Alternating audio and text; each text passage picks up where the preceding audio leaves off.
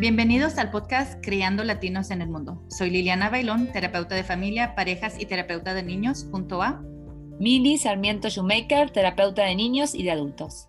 Yo soy mexicana y vivo en Colorado. Y yo soy argentina y también vivo en Colorado. Este podcast habla sobre cómo es criar a latinos en el mundo. En cada episodio conversamos sobre distintos temas que influyen a nuestros niños en su desarrollo. Esperemos que disfruten estos episodios. Gracias por escucharnos. Hola Liliana, ¿cómo estás? Hola Meli, ¿bien y tú? Muy bien, gracias. Bueno, empezamos con nuestro podcast número 2. ¿Querés contarles a nuestros oyentes de qué se trata? Seguro. Esta, en este episodio vamos a estar hablando sobre cómo funciona el, el, cerebro y las cuatro amenazas que usualmente el cerebro tiene que manejar cuando estamos lidiando con cosas que son desconocidas o son retos. Bien, em, lo que vamos a hablar es básicamente esto, cómo em, nos influye ¿no? Eh, las, amenazas, el estrés que estamos percibiendo eh, en, nuestras conductas. ¿no? Entonces, vamos a, no vamos a profundizar mucho en el cerebro en este podcast, lo que vamos a hablar más que nada es de estas cuatro amenazas y cómo nosotros lo vemos en nuestro consultorio, en en ejemplos concretos cómo están conectado esto con, con el tema de que los niños muchas veces eh, tienen miedo de que sus padres sean deportados. Entonces vamos a ir con esa idea. lo único que sí vamos a hablar en este episodio y en un episodio ah, en el futuro vamos a hablar sobre las funciones del cerebro, pero lo que sí queremos que sepan es de que el cerebro cuando está bajo estrés, cuando está bajo retos, no, no tiene la función de utilizar toda la parte del cerebro. Entonces lo que está utilizando es la parte inferior. Y la parte inferior se dedica nada más a sobrevivencia. Se dedica a saber, estoy seguro, puedo continuar, necesito comer, necesito beber, necesito dormir. Eso es todo lo único que está haciendo. Sí. basado en eso, vamos a introducirlos en el episodio de hoy a las cuatro amenazas o retos que tiene el cerebro. Y una cosa más para agregar en esto de la, de la parte inferior del cerebro es que cuando estamos funcionando desde ahí es una parte muy reactiva, como vos dijiste, de supervivencia, eh, donde no tenemos mucha capacidad de analizar la situación, de pensar con lógica, de pensar abstractamente, sino que más que nada vamos a reaccionar de una manera muy impulsiva para mantenernos a salvo. Son entonces las cuatro amenazas las cuatro amenazas o retos que tiene el cerebro es, uno, es físico, Dos es el, el, desconocer, el desconocido. Tres es la incongruencia en el entorno. Y cuatro es debería o expectativas no cumplidas. Y por supuesto vamos a dar ejemplos de cómo se miraría en cada uno, pero queríamos introducirlos a ellos. Sí, para que se den una idea, eh, estas cuatro amenazas eh, las puso de una manera muy prolija y muy lindas Lisa Dion, que es eh, con quien nosotras nos formamos en juego-terapia, pero muchos autores hablan de esto, sobre todo de lo desconocido, de la incongruencia. Eh, Lisa, nada, ella pudo poner como en orden estas cuatro amenazas, pero es algo que se viene hablando mucho ¿no? en la bibliografía de las neurociencias, de la psicología humanista. y bueno, nosotros queremos compartirles esto y eh, les vamos a compartir ejemplos para que tengan idea de lo que hablamos. Entonces lo que vamos a hacer, Mili y yo, es de que Mili va a dar un ejemplo de cómo esto se vería en un niño y luego yo voy a dar un ejemplo de cómo se vería en un papá o en un adulto. Perfecto. Estamos con el primero, Mili. Ah, Entonces acuérdense, el número uno es eh, la amenaza a, lo físico, que quiere decir al cuerpo, ¿no? Al cuerpo de uno, sentir que el cuerpo de uno corre peligro. Entonces, desde una mirada de un niño, imaginemos, no, les voy a dar la mirada de un niño de dos años y medio, ¿no? Un toddler, un niño pequeño.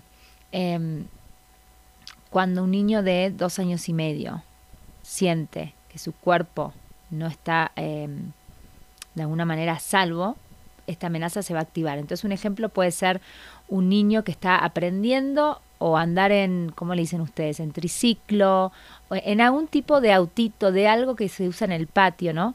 Este chiquito que está empezando a explorar el mundo, ya está mucho más cómodo en sus pies, pero empieza a usar como un juguete, ¿no? Ya sea un triciclo, y cuando de repente se cae, ¿no? Y se lastimó y llora desconsoladamente porque la, sintió esa amenaza de, su cuerpo porque quizás no vio venir que se iba a caer, no vio venir que había una piedrita, todavía no está muy seguro en ese nuevo juguete y eso puede generar esta amenaza a, a nivel físico, ¿no es cierto?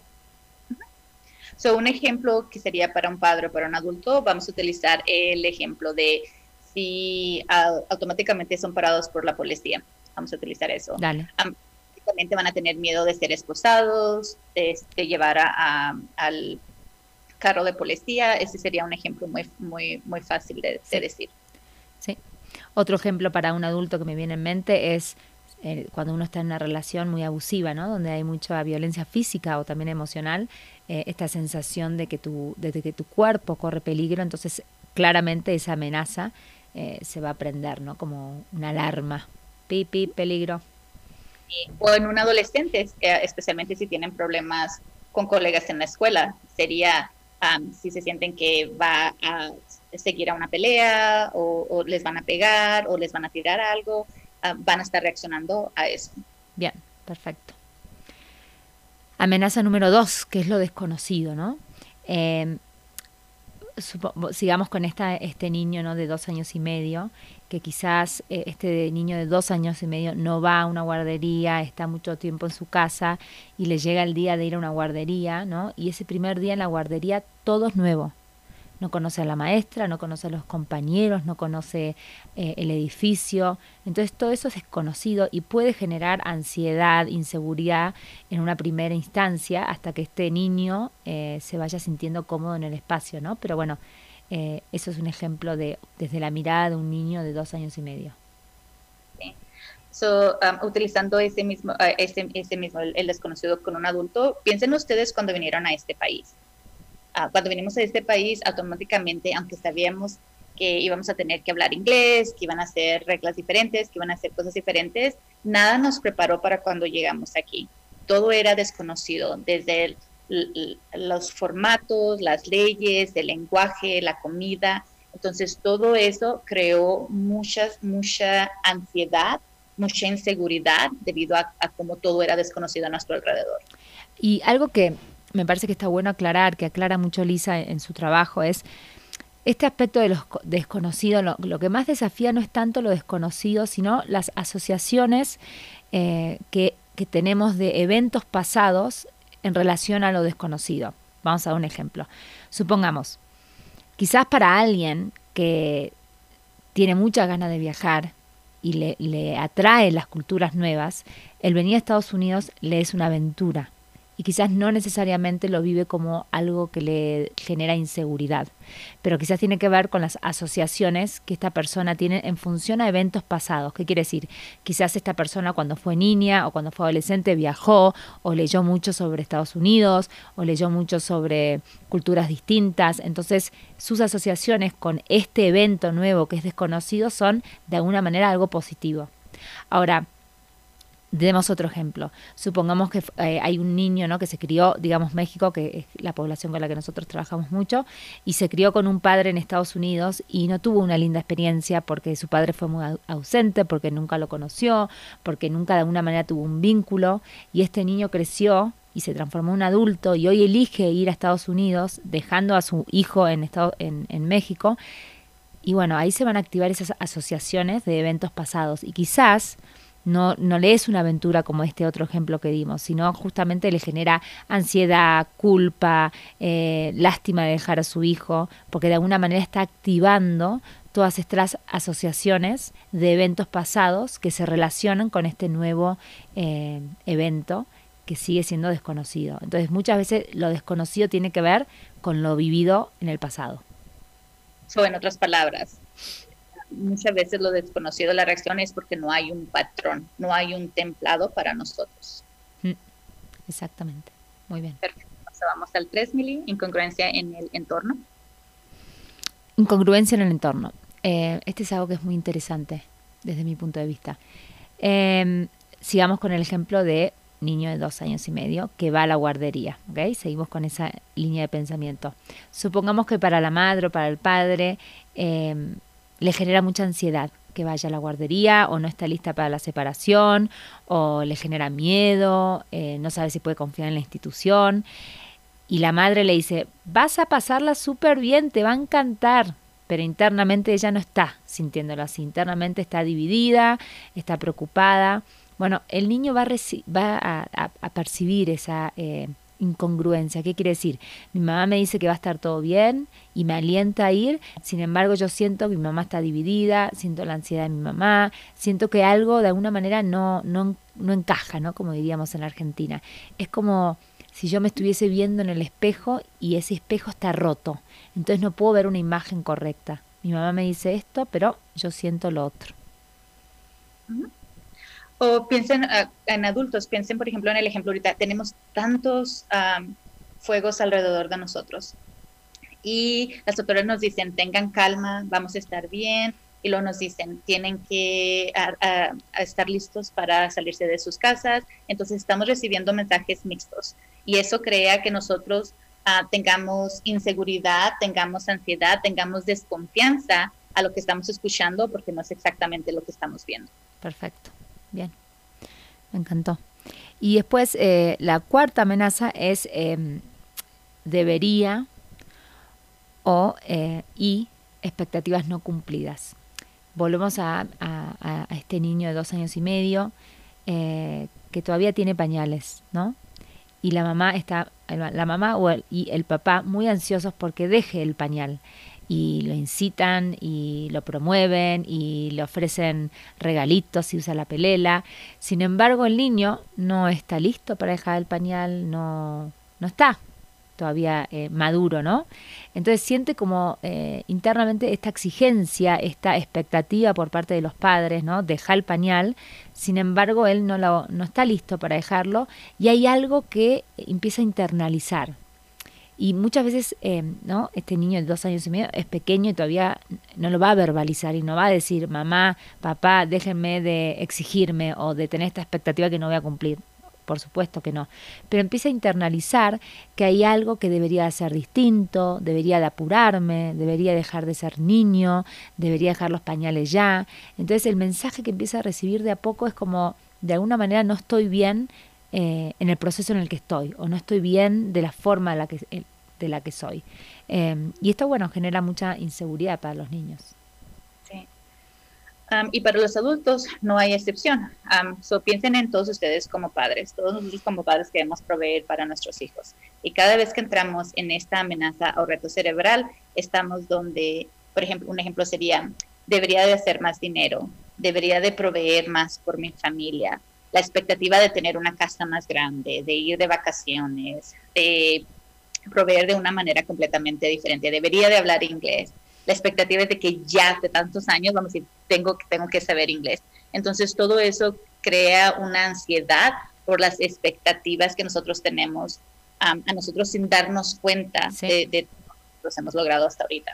Sí, también un ejemplo que yo veo mucho con los padres con los que trabajo es esta exigencia, esta eh, expectativa de debería de jugar más con mi hijo, debería de estar más presente, debería de eh, tener mucho más paciencia, como no es que eso no sea bueno, obviamente es bueno tener más paciencia, pero el punto de esto es que cuando uno se empieza a hablar a sí mismo desde ese lugar, desde el lugar de debería, uno no empieza a reconocer y honrar de alguna manera en lo que está, en, lo que está viviendo, en lo que le está pasando, en lo que sí está haciendo bien y de alguna manera pone el foco en lo que no está haciendo bien, ¿no? en lo que falta.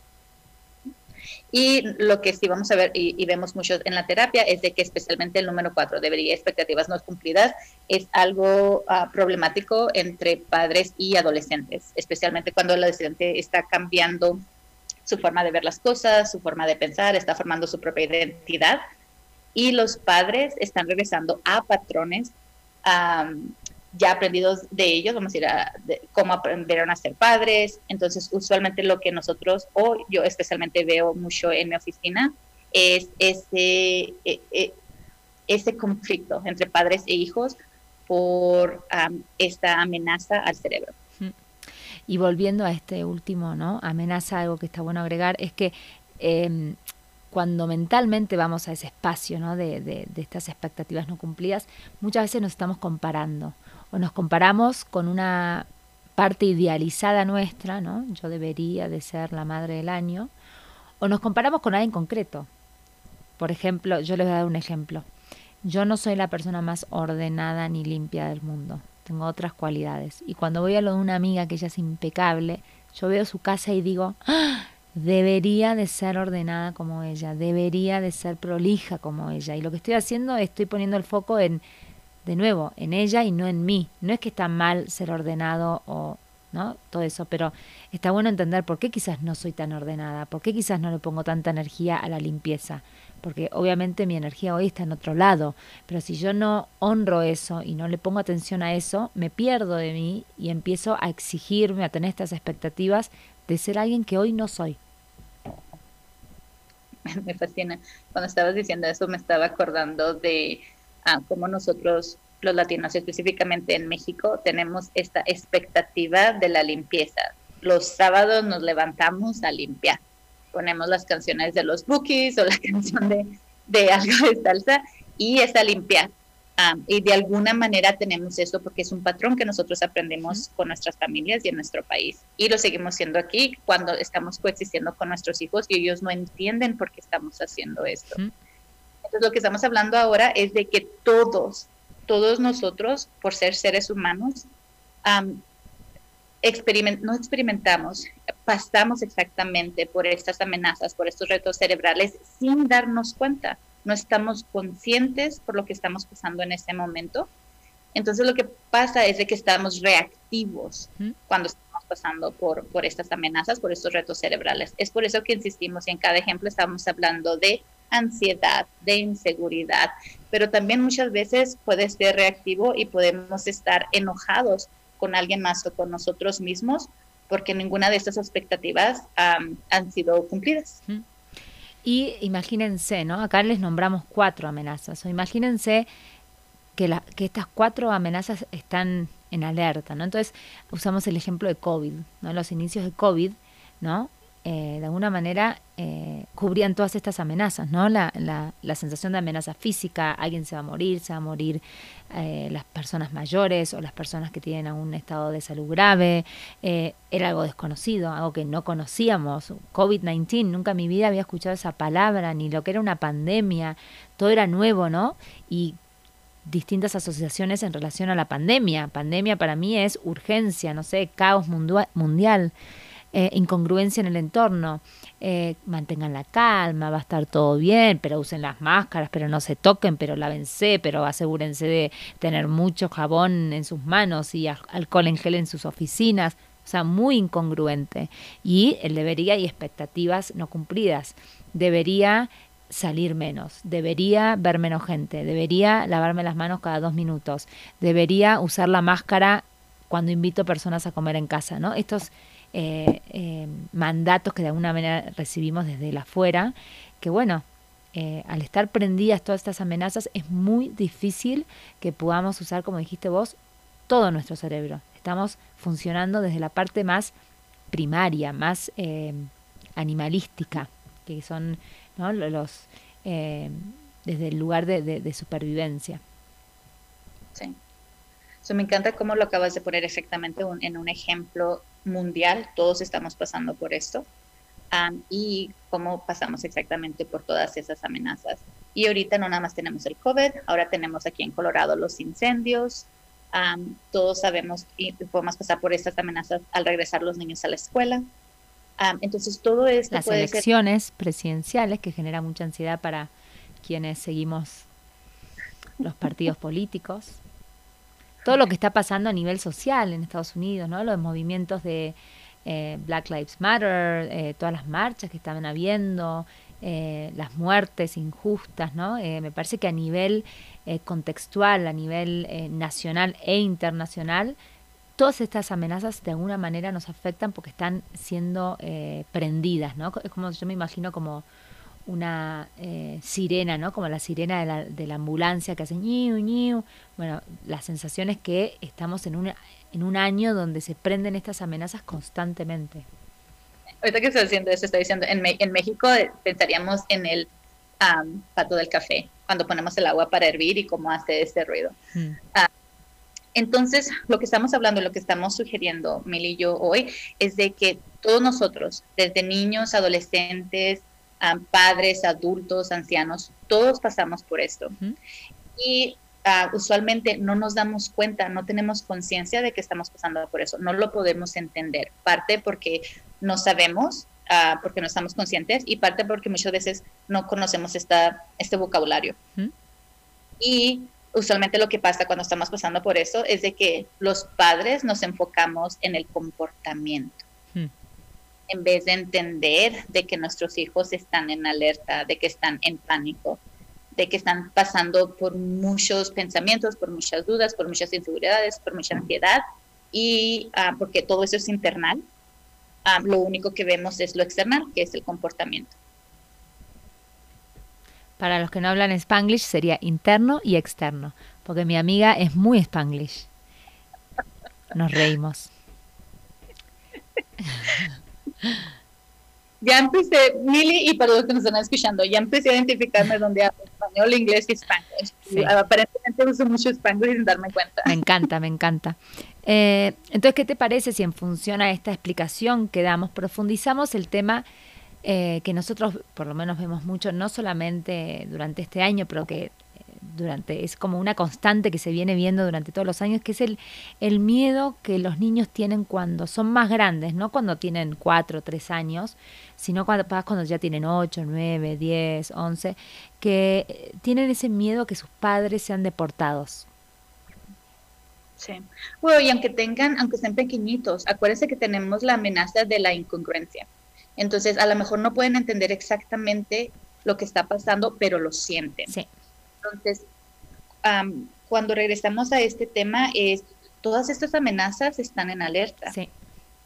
Tenemos miedo, tenemos inseguridad, queremos proteger, no entendemos, no entendemos la injusticia, no entendemos por qué si nuestros padres vinieron aquí a trabajar, por qué los tratan de esa manera, por qué los identifican y los tratan de esa manera. Entonces, el, ser ah, indocumentado es, es, algo negativo y especialmente ahorita por todos los problemas sociales que, por lo que estamos pasando. incluso tenemos miedo y vergüenza, vamos a decir, de que nos identifiquen de esa manera. Bueno, vamos a explorar esto desde la mirada de un niño y desde la mirada de un adulto, ¿no? Porque el, el adulto que quizás es indocumentado tampoco está exento ¿no? de sentir estas amenazas. Si bien tiene más capacidad para entender la realidad, ¿sí? porque es un adulto, eh, estos mecanismos siguen siendo activados. Entonces, eh, durante el resto de este, de este podcast vamos a hablar de esto, desde la mirada de un niño y desde la mirada de un adulto. ¿Quieres empezar con lo del niño? Dale. Eh, lo que yo veo mucho en mi consultorio es niños que quizás tuvieron experiencias de que alguien fue detenido en su, en su familia, eh, alguien fue detenido y de repente no lo vieron más. Em, entonces, lo que yo empiezo a notar son niños que tienen mucho miedo a la policía por haber vivido y haber experimentado y haber sido testigo de ese arresto y empiezan a, manejar un, idioma que quizás de muy niños no lo entienden, pero lo empiezan a, a naturalizar, como conceptos como cuidado, cuidado que puede venir la migra, ¿no? que sería la migración, la ICE para los que hablan inglés. Em, no llames a la policía. Lo que yo veo mucho es quizás familias que de repente están teniendo algún conflicto o está viviendo algún tipo de violencia doméstica que la madre o el padre dice no llamen a la policía que vamos a terminar deportados. Em, o empiezan a, a escuchar conversaciones entre adultos, tal persona, tal tío, tal tía fue deportada. Eh, y quizás, de nuevo, a los 4, 3, 2, un año no entienden estos conceptos, pero empiezan a sentir, volvamos al miedo de la amenaza, ¿no? de la incongruencia, empiezan a sentir esta incongruencia en el ambiente, ¿no? Hablan de estos conceptos mis papás y yo siento toda esta ansiedad o este miedo o esta bronca, muchas veces es bronca de que por qué se lo llevaron, ¿no? Em, y en la medida que van creciendo los niños, que empiezan a entender un poco, siguen siendo conceptos alejados. Eh, yo me acuerdo trabajar mucho con un adolescente que en su momento tenía 13 años, creo, 14. O sea que no tenía dos, cuatro, cinco. Era una adolescente que podía entender un montón de cosas. Y en mi consultorio discutíamos esto. Ella no entendía por qué su mamá era indocumentada, qué, a qué se refería. Entonces exploramos eso, ¿no? Lo que significa nacer en otro país, venir acá ilegalmente eh, y conseguir trabajo y todo lo que implica. Y ella me decía, bueno, ella vino ilegalmente, pero ¿por qué no puede trabajar? ¿Por qué no puede tener seguro médico? ¿Por qué no puede volver a México? ¿Por qué tenemos que vivir ¿no? donde vivimos y no podemos vivir en otro lado? Eh, ¿Por qué tiene que trabajar dos trabajos? Entonces como que de alguna manera empezaba a cuestionar ¿no? todo esto que era... Eh, que ella lo entendía de alguna manera el concepto con su mente, pero no entendía todas las injusticias que de alguna manera vivía su mamá. Em, y muchas veces tienen este miedo de si mi mamá, más que nada los que, los que tienen solo una madre o solo un padre, si mi mamá es deportada, si a mi mamá la mandan a México, que es la población con la que más trabajamos, pero puede ser cualquier país, ¿qué me va a pasar a mí? ¿A dónde voy a ir yo? Yo no soy de México.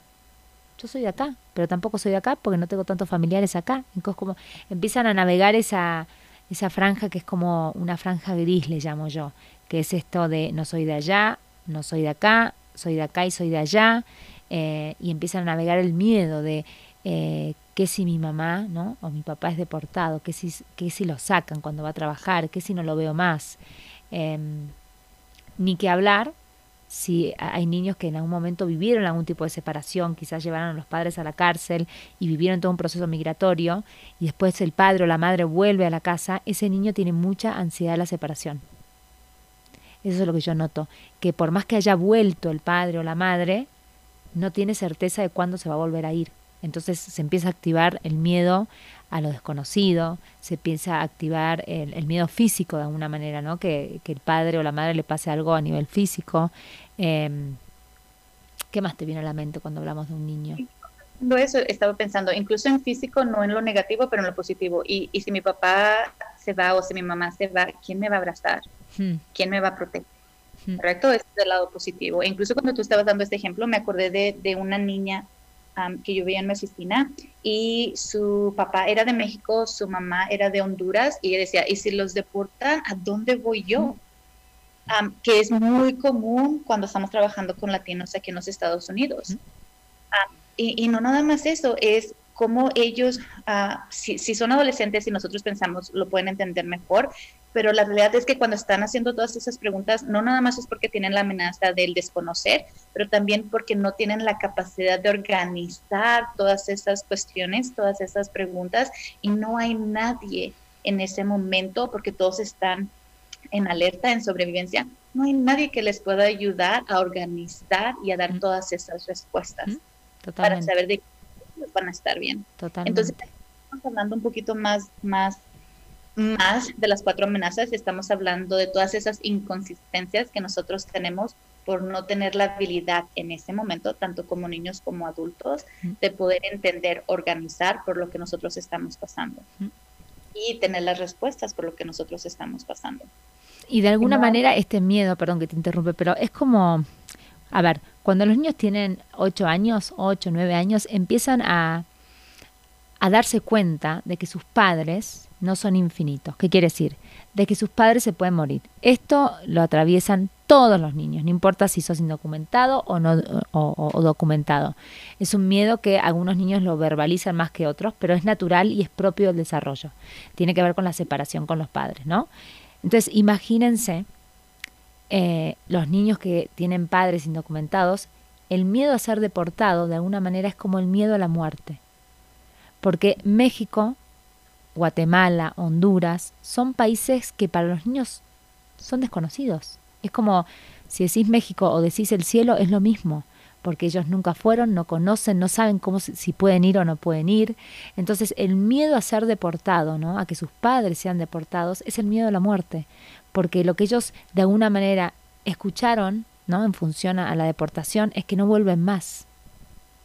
Eso es algo común, ¿no? Más allá de que cuál sea el caso de cada persona, pero cuando alguien es deportado, teóricamente esa persona no puede volver a entrar acá. Entonces el miedo a la deportación es el miedo a la muerte para los niños, de un padre o de una madre.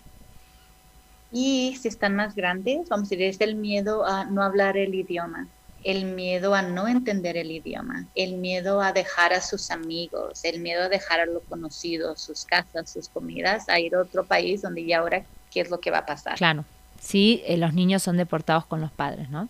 Porque muchas veces los niños eh, se olvidan de esa opción o si un solo padre es deportado, ellos se quedan acá. Yo viví eso con muchos pacientes, que se fue un padre y el otro se quedó acá. Y bueno, eh, está esa separación que Muchas veces no vuelven y otras veces vuelven, pero muchas no vuelven a verse por muchos años. No nada más estamos hablando ahora de las cuatro amenazas cerebrales, pero ya le agregamos ahora el duelo. Mm. El duelo que ya no es lo que mm. era y no sé si va a volver a ser lo que, lo que era antes. Sí, me encantó. ¿Querés eh, que profundicemos un poco desde la mirada de un adulto, ¿no? ¿Cómo, cómo vive esto? Sí, seguro. si utilizamos el mismo ejemplo de ser deportado, por supuesto que vamos a estar en, en, todas las amenazas, en todos los retos cerebrales. Estamos hablando donde, perdón, el miedo de ser encontrado, si es en el trabajo, si es en tu casa, porque no hay un lugar seguro donde estés y ser restringido. Entonces es el físico, el desconocido, no saber cuándo va a pasar, no saber si va a ser en tu casa, en el trabajo, en un lugar público y vivir con esa ansiedad todo el tiempo. La incongruencia, regresamos a lo mismo, el no sentirte seguro y si ves un vehículo o una persona vestida de cierta manera ah, que se acerque a ti, automáticamente vas a estar en alerta.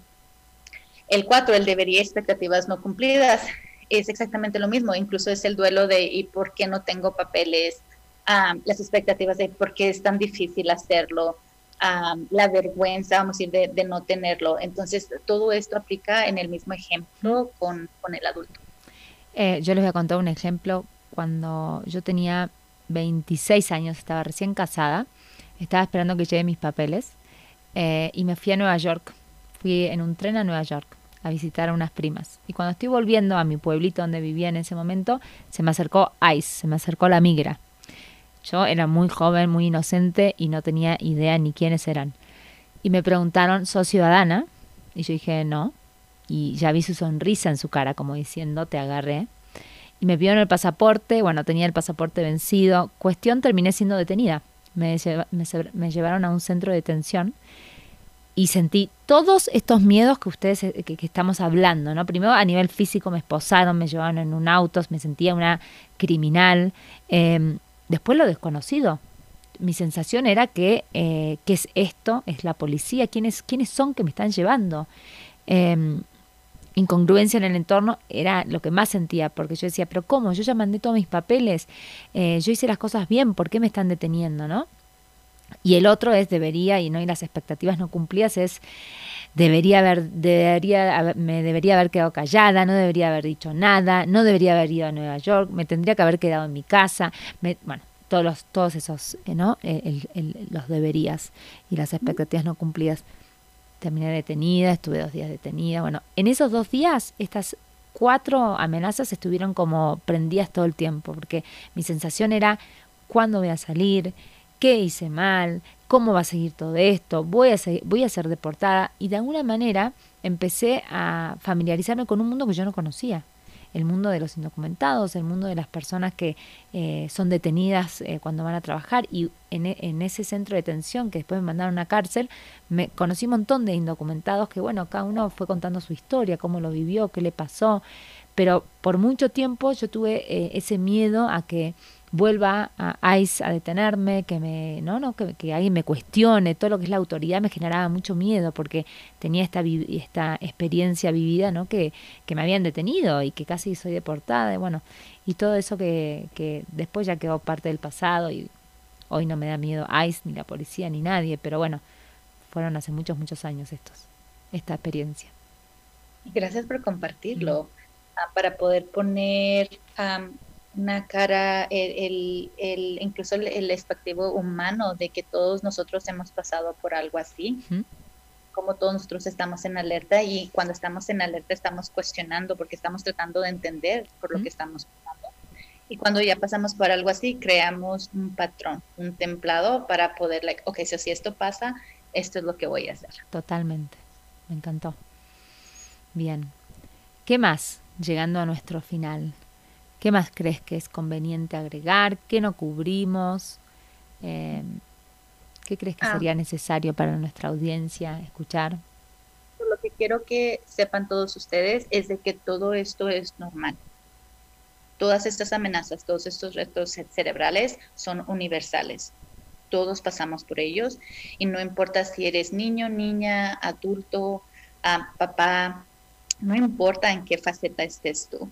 Ah, todos pasamos por ellos y el propósito de nosotros introducirlos a estos temas es para normalizarlo, que ustedes sepan que todos pasamos, que no nada más es que estamos pasando por esto, pero que debido a que estamos pasando por esto, tenemos reacciones de comportamiento debido a esto y tenemos reacciones incluso de sentimientos debido a esto. Entonces es importante que ustedes recuerden que hay amenazas, retos cerebrales y que todos pasamos por ellos, no importa la edad o género o faceta en la que nosotros estemos. Y que vamos a seguir hablando de estos temas y de que no importa si estamos incluso hablando de otros temas, vamos a tratar de regresar y, no sé cómo decir la palabra en español, link. Vamos a conectar, a unir, a conectar, a asociar. Vamos a estar conectando todos estos temas que hemos estado introduciendo para que se estén, para estar creando eh, eh, ese templado incluso para ustedes para que los puedas reconocer cuando ustedes estén pasando por ello o cuando lo estén viendo con sus niños o cuando lo estén viendo con sus familias. Algo más que quiero agregar es em, lo importante de esto, así como dice Liliana, ¿no? que, que esto es algo que nos atraviesa a todos, ¿no? No, importa de dónde es uno, es que em, cuando uno le empieza a poner conciencia, uno empieza a, a reconocer, ¿no? Ah, esta, esta amenaza está siendo de alguna manera prendida en mi cerebro, hay posibilidades de cambio hay posibilidades de manejarlo de una manera distinta. En vez de que esta amenaza de alguna manera me tome, me controle, tome control sobre mi vida, uno puede empezar a hacer cosas que vamos a profundizar en los, en próximos podcasts. ¿Qué hago con esta amenaza? Cuando percibo esta amenaza, ¿qué puedo hacer? ¿Qué me ayuda? Y eso quizás puede ser eh, la conversación de, nuestro próximo podcast en función a, a lo que decidimos con Liliana, que todavía no lo pensamos. ¿no? Sí. Ah, iba a decir algo y se me escapó ya. No, nada más es de crear conciencia, como estaba diciendo Mili, y normalizar lo que pasa en todos, ah, pero crear conciencia en el cómo podemos responder. Eso no quiere decir que podamos cambiar estas amenazas, porque regresemos, son universales, algo que nosotros todos pasamos cada vez que tenemos una experiencia diferente. Pero crear conciencia de que están ahí y crear conciencia de que podemos hacer podemos reaccionar, podemos hacer cosas diferentes cuando estemos pasando por estas circunstancias. Bien, me encantó. Bueno, espero, esperamos que les haya servido, que les haya gustado nuestro tema eh, y ya van a, escuchar más de nosotros. Gracias por escucharnos. Somos Liliana Bailón y Mili Sarmiento Shoemaker. Nuestro podcast se llama Criando Latinos en el Mundo. Nos pueden encontrar en Facebook y en Instagram.